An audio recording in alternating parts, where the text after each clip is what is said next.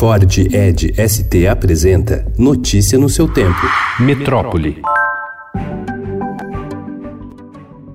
O Ministério da Educação decidiu cortar pela metade o orçamento da CAPES, responsável por manter a maior parte das bolsas de mestrado e doutorado no país. Para 2020, foram reservados somente 2,2 bilhões de reais para a instituição, frente aos 4,3 bilhões de reais previstos neste ano. O ministro da Educação, Abraham Weintraub, diz que a medida é necessária para garantir que as federais tenham no ano que vem quase o mesmo montante de recursos destinados em 2019 para custear as atividades.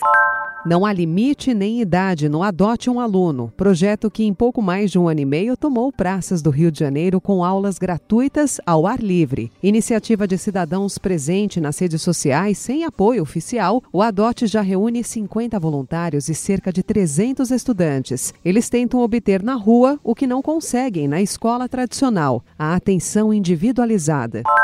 Dados do programa Queimadas do Instituto Nacional de Pesquisas Espaciais, o INPE, mostram que os focos de incêndio em agosto na Amazônia foram quase o triplo do registrado no mesmo período no ano passado. Foram quase 31 mil focos até anteontem, dia 31, ante 10.421 em agosto de 2018, alta de 196%. O total de focos também supera a média histórica para o mês, de quase 26 mil para o período entre 1998 e 2018. É ainda o mais alto desde agosto de 2010, ano de seca histórica severa que teve pouco mais de 45 mil focos.